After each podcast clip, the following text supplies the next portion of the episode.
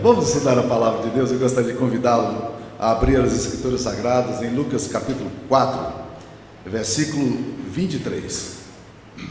Eu vou dar uma pincelada em alguns textos da Bíblia Sagrada, vou me concentrar, na verdade, mais em 1 Tessalonicenses, mas quero começar por aqui hoje. Né?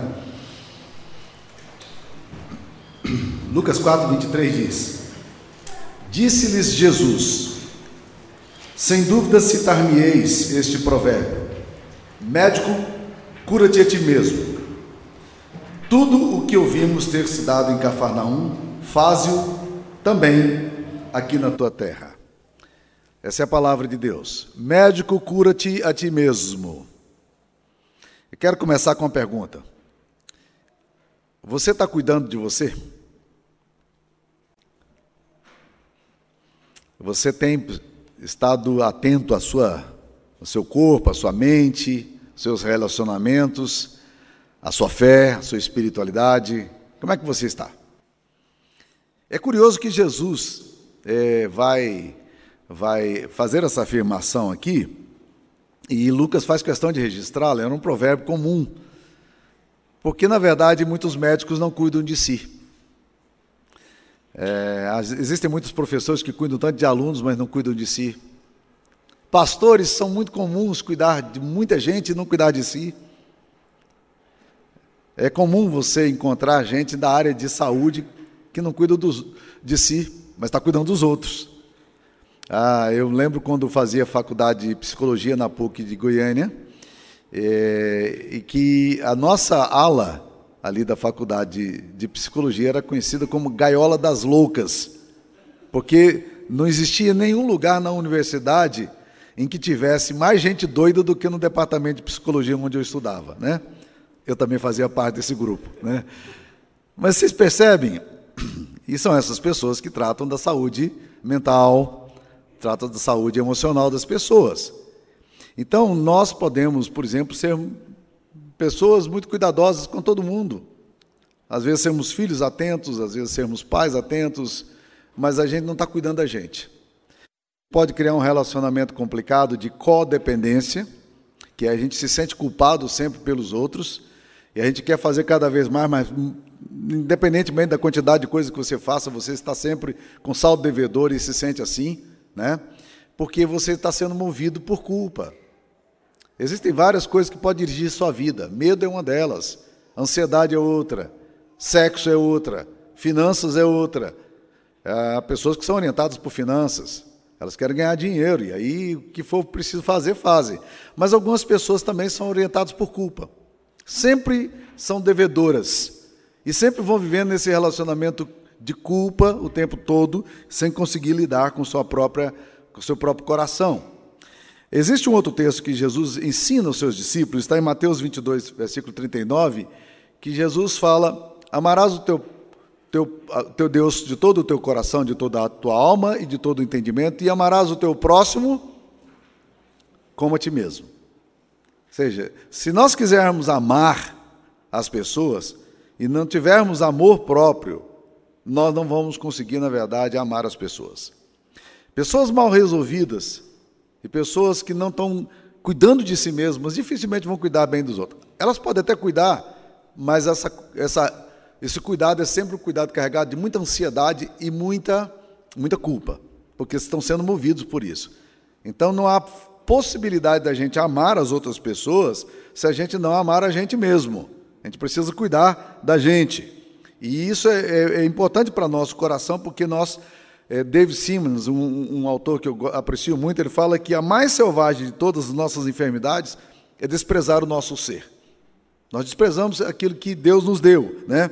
E eu estou, acabei de ler um livro agora do Victor Franklin, O Sentido da Vida, é, que me foi dado pelo presbítero Fred, um livraço, está na quinquagésima edição agora, né, de um de um autor que eu já tinha, já tinha lido algumas coisas sobre ele Victor Franklin, e ele foi prisioneiro no campo de concentração. Ele era judeu e foi levado para o campo de concentração. Psiquiatra, e ele faz uma descrição da situação das pessoas que estão vivendo ali no campo de concentração, ele, embora não, ele não dá muita ênfase no tipo de sofrimento, nas, naquelas coisas que normalmente você vê, mas ele, ele fala sim do sofrimento e fala sim dos acontecimentos, mas a, a ênfase dele, o cuidado dele é falar um pouco das emoções das pessoas. Ele diz que a natureza da violência que sofriam, desde falta de, de alimentos, é, eles ficavam esquálidos, a falta de tratamento médico mínimo, né, o sofrimento que eles tinham, mas ele disse que o grande problema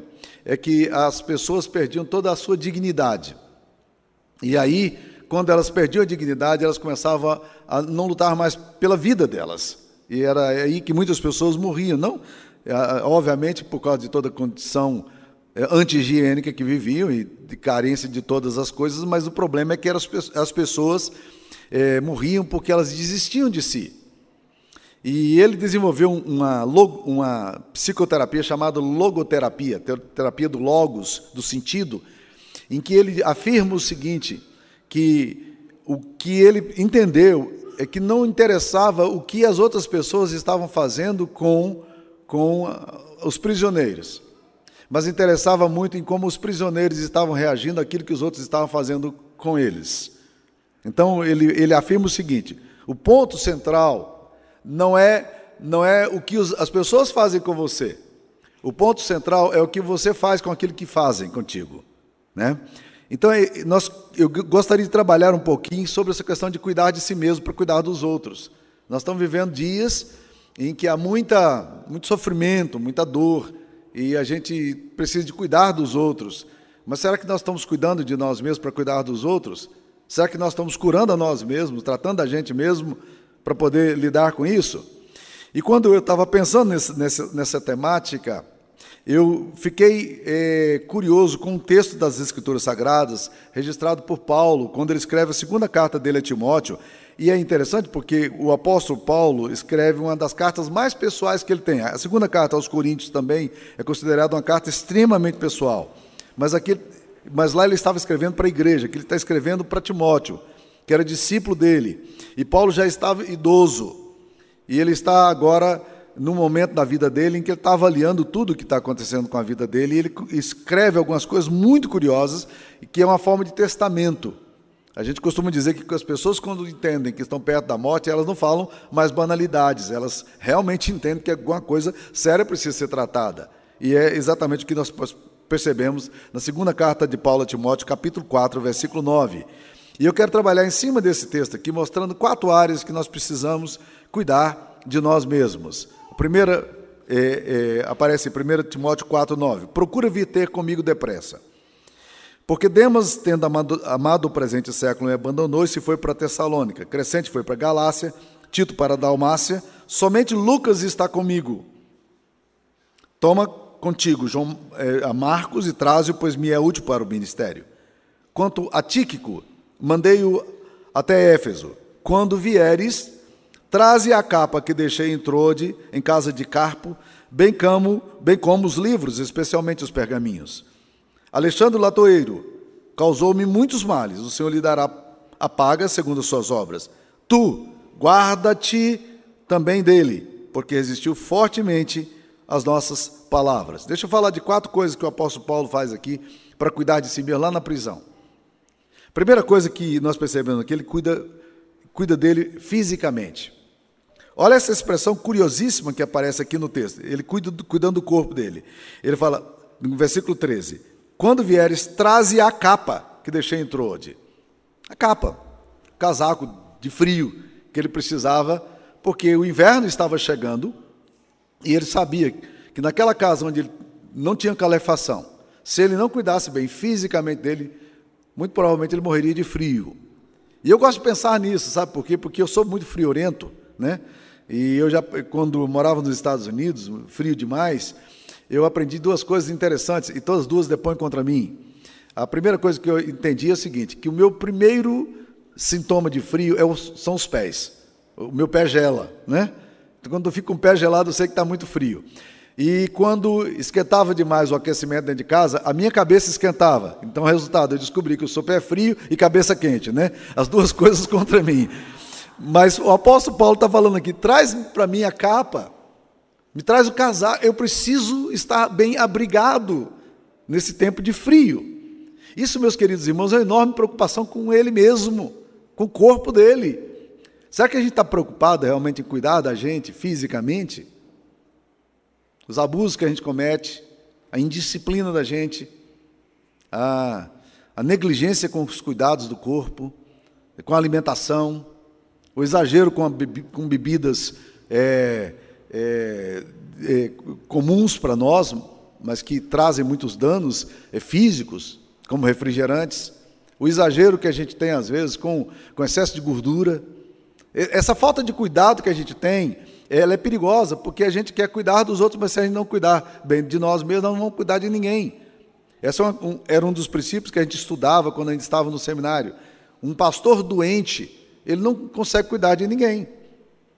Ele tem que cuidar da saúde dele. Enquanto você não cuidar de você, você não dá conta de cuidar de mais ninguém. Assim acontece com filhos, com pais. Nós precisamos cuidar fisicamente da gente. Realmente estar olhando para o nosso corpo. Não com essa atitude aí tão louca, né, até idolátrica que às vezes a gente vê de pessoas que estão tão obcecadas com o corpo que elas não conseguem equilibrar mais nada. Não é disso que eu estou falando. Né? Moderação em tudo cabe bem. Não estou falando aí dos, dos avatares que a gente vê aí no Instagram, dos avatares que a gente vê no Facebook, de gente absolutamente neurotizada com saúde. Mas nós precisamos cuidar do corpo. O apóstolo Paulo está dizendo aqui exatamente isso. Traz a capa. E é curioso que ele vai fazer uma recomendação também a Timóteo. Na primeira carta, ele faz uma recomendação para Timóteo, expressando o cuidado dele físico por Timóteo. No capítulo 5, versículo 23, ele fala: é, Não continues a beber somente água usa um pouco de vinho por causa do teu estômago e das tuas frequentes enfermidades. Alguns estão falando, é, yeah, o apóstolo Paulo está recomendando aqui a gente tomar vinho, né? Vamos lá, né? Vamos encher a cara. Não, e, e, não há nenhum problema de você tomar um vinho, mas o texto aqui não está falando disso. O texto está falando por quê? Porque o vinho era considerado com propriedades terapêuticas. E Paulo está dizendo: tome um pouco de vinho, Timóteo. Isso ajuda o equilíbrio do seu organismo. Né? Você tem tido dores aí, talvez as dores estivessem relacionadas aí a, a, a doenças é, intestinais, e, e, e, Timóteo precisava daquilo ali como uma, uma, prescrição médica. É a preocupação de Paulo em, em saber que Timóteo estava bem. Então, a primeira coisa, se você quer cuidar de alguém, cuide de você mesmo fisicamente. Cuide do seu corpo. Tá? Vamos mais um pouco que a gente vai entender algumas outras coisas que o apóstolo Paulo vai nos ensinar aqui. No capítulo, segunda carta de Paulo a Timóteo, capítulo 4, versículo 13, voltando ao texto, ele fala assim: Quando vieres, traze a capa que deixei em Troade em casa de Carpo, bem como os livros, especialmente os pergaminhos. Ele está dizendo o seguinte: me traz agora, o inverno estar chegando, eu preciso dos livros e preciso dos pergaminhos. Os livros certamente eram os os textos do Antigo Testamento, ele era rabino e estudava, então os textos do Antigo Testamento que ele precisava estar mantendo constantemente em estudo, ele precisava estar refletindo na palavra de Deus. E os pergaminhos poderiam ser uma referência aos textos que vinham em forma de pergaminhos, os livros dele, ou também aos pergaminhos que ele usaria para escrever as cartas dele. Pergaminho era um material de couro, é, é, couro de cabra, e usava-se esse material com estilete. Era uma forma bem rudimentar de escrever, mas era assim que se escreveu, escreviam e preservaram os textos sagrados. O apóstolo Paulo está dizendo: eu preciso manter minha mente ocupada. Eu preciso de livros, eu preciso de leitura, eu preciso de coisa boa na minha cabeça. Mas ele está dizendo também: eu preciso escrever. Eu não sei que tipo de atividade mental você usa. Mas é importante você continuar mantendo o seu exercício intelectual. E é curioso porque, em geral, pessoas que vão envelhecendo e vão sempre produzindo, fazendo exercícios intelectuais, leitura, isso ajuda tremendamente até para é, é, atrasar as consequências, muitas vezes, do Alzheimer. Nós precisamos cuidar da nossa mente. A mente boa, uma mente bem cuidada, ela elabora melhor as coisas. E não é sem razão que a palavra de Deus nos fala que a gente tem que é, colocar o capacete da salvação, ou seja, coisa boa na cabeça, porque se a gente tem uma concepção clara da salvação na nossa mente, isso ajuda muito a caminhada da gente de fé e de espiritualidade. A sua mente, o que, é que você tem colocado nela? Você tem cuidado da sua cabeça, da, daquilo que você está pensando, das coisas que estão entrando na sua cachola? daquilo que você realmente está lendo, daquilo que você está refletindo, né? É fundamental que a gente aprenda a cuidar da mente da gente, tá? Terceira coisa que ele vai falar, ele vai gastar um tempo maior aqui, ele fala: cuide bem dos relacionamentos. Você vai perceber aqui algumas coisas que o apóstolo Paulo está falando. Aliás, esse texto aqui é um texto bem pessoal, ele está falando do relacionamento dele. Ele fala primeiro do versículo 10: Porque Demas, tendo amado o presente século, me abandonou e se foi para Tessalônica. Ele está falando aqui que nós precisamos lidar com perdas significativas. Demas me abandonou. A maioria dos comentaristas acredita que Demas o abandonou a fé cristã. Ele se apostatou da fé. Ele amou o presente século, né? E foi embora. Ele largou o ministério, largou a fé, largou o cristianismo. Ele se apostatou. Isso para Paulo, que estava cuidando de Demas, que estava discipulando, eu sei exatamente o que, o que Paulo sentia, talvez ele soubesse, ele tivesse uma intensidade maior do que eu tenho, mas o fato é de que perder alguém que você investiu tanta vida, tanto tempo, você discipulou tanto e vai embora, é um sentimento, uma perda horrível para o coração da gente pastoralmente falando. E Paulo está entendendo aqui agora que ele precisava lidar com essa situação dolorida. Demas foi embora. E, e, e, agora ele tinha que lidar com essa questão de perda. Às vezes a gente perde pessoas que a gente ama. Às vezes a gente perde com, é, amigos que vão embora. Às vezes a gente tem que enfrentar o luto. E, e são perdas significativas. E nós precisamos aprender a elaborar, lidar com o luto, com a dor, que nós temos que enfrentar. Algumas pessoas nunca conseguem resolver o problema das perdas.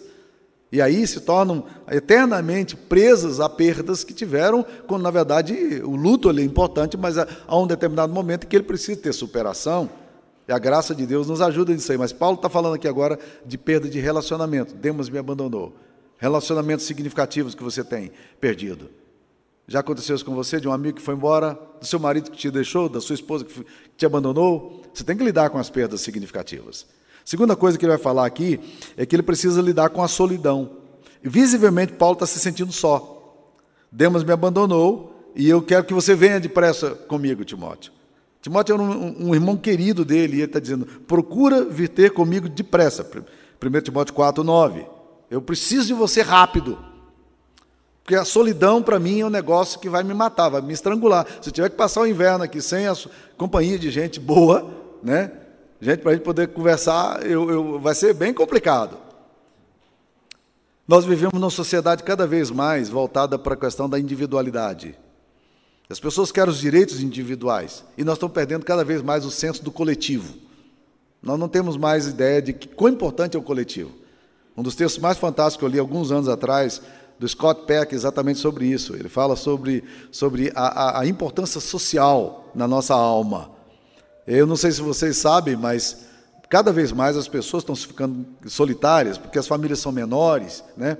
Mas lá na, em Londres, algum tempo atrás, estava lendo sobre isso e eu fiquei embasbacado com essa informação. Eles criaram, o governo, o governo é, é, lá da Inglaterra criou o Ministério da Solidão. Tem o Ministério da Comunicação, tem o Ministério do, Planejamento, tem o Ministério de Finanças e tem o Ministério de Solidão.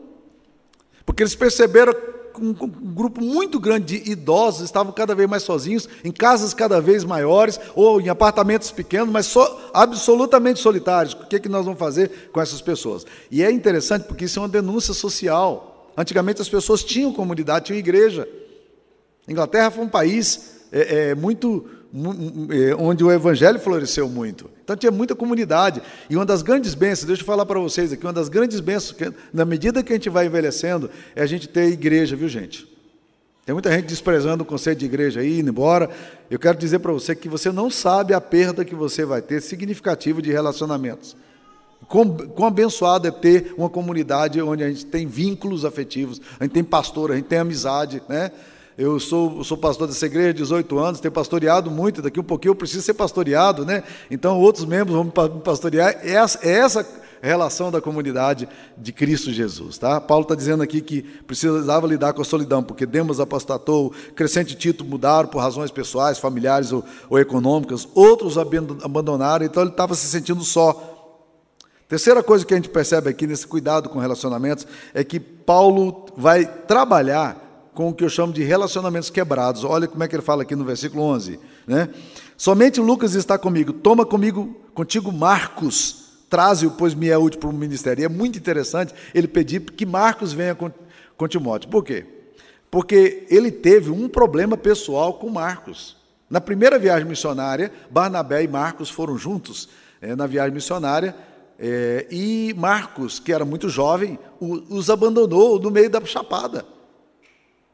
Está registrado lá que, que chegaram em perto da Panfilha e Marcos, João Marcos os abandonou, voltou para Jerusalém. E Paulo ficou muito irado com aquele cara que deixou ele no meio do, do caminho. Como assim abandonar o projeto missionário? Vai embora, né? Paulo não gostou nada daquilo. E da segunda viagem missionária, Barnabé tentou levar consigo João Marcos, novamente. Vamos levar de novo João Marcos? Disse, nem pensar. Um cara que me deixa na chapada uma vez já era, eu não quero esse cara comigo. E a, a, relação dele com Barnabé foi afetada por causa disso aí, porque, porque eles criaram duas, dois grupos missionários a partir de então. A Bíblia diz que houve entre ele, eles tal controvérsia que vieram separar-se. E provavelmente o relacionamento ficou estremecido com, com João Marcos. E agora é muito bonito ver que no final do ministério dele ele está dizendo: Eu quero que traga João Marcos. Por quê? Porque João Marcos falhou, mas João Marcos cresceu. João Marcos amadureceu, o tempo passou. Aquele menino que os abandonou agora está de novo no ministério, graças a Deus, foi restaurado né? e cumpriu o seu papel. E agora, Paulo está dizendo: traz esse menino, traz Marcos contigo, pois me é útil para o ministério. Eu entendo o papel do João Marcos hoje. Isso aqui é uma redenção de relacionamentos quebrados. Às vezes a gente fica com relacionamentos quebrados, a gente nunca trata isso aí. Os anos vão passando, vão passando, a gente nunca considera que as pessoas mudam, que as pessoas podem ser transformadas, que coisas novas podem acontecer e assim por diante. Então, cuide dos relacionamentos quebrados. E por último, ele diz aqui: cuidar também das feridas. Nós precisamos cuidar das feridas, porque o texto fala, no versículo 14, 2 Timóteo 4, 14. Alexandre, o latoeiro. Latoeiro é quem trabalhava com latão mesmo, era, era um trabalho artesanal. Alexandre o latoeiro causou-me muitos males esse rapaz fez coisa horrível comigo. O Senhor lhe dará a paga segundo as suas obras. Eu acho interessante isso aqui, por quê? Porque tem que lidar com a ferida. Ele não, ele é bem realista. Ele, ele não diz, ah, não aconteceu nada. Não, ele diz, aconteceu. Alexandre me machucou. Ele me causou feridas. A gente normalmente, quando as pessoas nos ferem, por sermos cristãos, às vezes a pessoa vem pedir perdão, a gente fala assim: não, não, não foi nada, não. Foi, doeu, machucou, né? Mas eu queria te dizer, estou feliz de saber que nós podemos restaurar nossa, nossa comunhão. Que coisa boa, que, que Jesus traz a gente de volta, né? Paulo está dizendo: olha, esse cara me causou grandes danos. Agora, o que é interessante é que ele não tenta resolver o problema na base da, da força bruta e da vingança, que é o que normalmente nós fazemos. O Senhor lhe dará a paga, isso não é problema meu se ele fez o mal comigo, Deus é quem tem que cuidar dele, não, eu, não sou eu que tenho que cuidar dele. Vingança, é, alguém já definiu vingança dizendo que vingança é um copo de veneno que você toma para matar o outro. Não vai resolver. A Bíblia diz: A mim me pertence a vingança, diz o Senhor. É Deus quem cuida das pessoas que ferem a gente. Então não tente resolver isso aí é, retribuindo, falando mal, é, sendo maledicente. Não, não, não. Deixa Deus tratar. Deixa Deus tratar. Deus é o seu advogado, Deus é o seu juiz, Ele é o seu vingador. Não, não se preocupa com isso, mas tem que tratar das feridas. Né? E por último, meus queridos irmãos, eu queria dizer que Paulo também está é, cuidando de si mesmo quando ele começa a falar que nós precisamos cuidar da alma. Então nós precisamos cuidar do nosso corpo, da nossa mente, nós precisamos cuidar dos nossos relacionamentos, mas nós precisamos cuidar também da nossa alma. Olha como é que ele vai falar de coisa interessante, né? É, no versículo 16 fala: Na minha primeira defesa, ninguém foi a meu favor. Antes todos me abandonaram, que isso não lhe seja ponto, posto em conta. Mas, mas, o Senhor me assistiu. Gente, se você pegar cada um desses verbos aqui que ele vai colocar, falando do que, que Deus está fazendo com ele, o que, que Deus fez com ele, no, na solidão, é, no abandono, no desprezo, nas injustiças que ele sofreu, é, é, é fantástico. A primeira expressão, o primeiro verbo aqui, mas o Senhor me assistiu, o Senhor esteve presente comigo. Segunda coisa, o Senhor me revestiu de força, o Senhor me deu capacitação. Que coisa boa!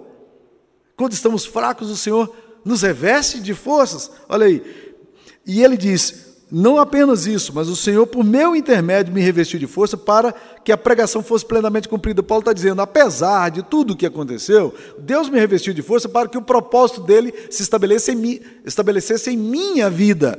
É muito bonito pensar nisso, por quê? Porque quando você sofre, você às vezes acha que, que você que o que está acontecendo com você é mero acaso, as coisas não têm nexo. Entretanto, ele está dizendo: não, o Senhor permitiu que tudo isso passasse e me revestiu de força, para quê? A palavra, o termo para quê, que dá a ideia de objetividade, propósito, para que, por meu intermédio, no meio de tudo isso, a pregação fosse plenamente cumprida. Ele diz mais: e todos os gentios a ouvissem, e fui libertado da boca do leão. Essa expressão boca do leão não é do fisco, viu gente? Tem muita gente querendo ser libertado da boca do leão, que já seria uma coisa boa. Mas ele está tá falando exatamente de autoridades políticas que perseguiram, e religiosas, que perseguiram duramente Paulo. Eles queriam a morte de Paulo. Ele diz: O Senhor fui libertado da boca do leão. Aí ele faz uma promessa, aí ele fala, fala de uma coisa fantástica para todos nós, e esse texto é o texto que eu uso muito em aconselhamento, porque muitas vezes eu encontro pessoas é, é, com medo de, de, ações malignas, de obras espirituais, de macumba ou de alguma coisa que tenham feito, né? Mas olha aí o versículo 18: O Senhor me livrará também de toda obra maligna. Fantástico, não? Tem obras malignas? Tem. E daí? O Senhor me livrará de todas as obras malignas. Estou livre. Porque eu estou nas mãos não das obras malignas, não é o diabo que domina a minha vida, é o Senhor que domina a minha vida. E, ele, e que interessante que Paulo está falando aqui: o Senhor me livrará também de toda obra maligna que vier. O Senhor vai cuidar de mim. E por último, a última promessa que ele entende aqui na alma dele é: e me levará salvo para o seu reino celestial. Aí ele diz: Olha, não apenas isso, mas Deus está me conduzindo para a glória. Ele me salvou, eu sou dele. E aí Paulo chega no momento e fala: a Ele glória pelos séculos dos séculos. Eu tenho que glorificar a Deus, eu tenho que adorar a Deus, tenho que exaltar o nome de Deus, eu tenho que dar glória a Deus por tudo isso. Você está cuidando de você? Como é que está o seu corpo?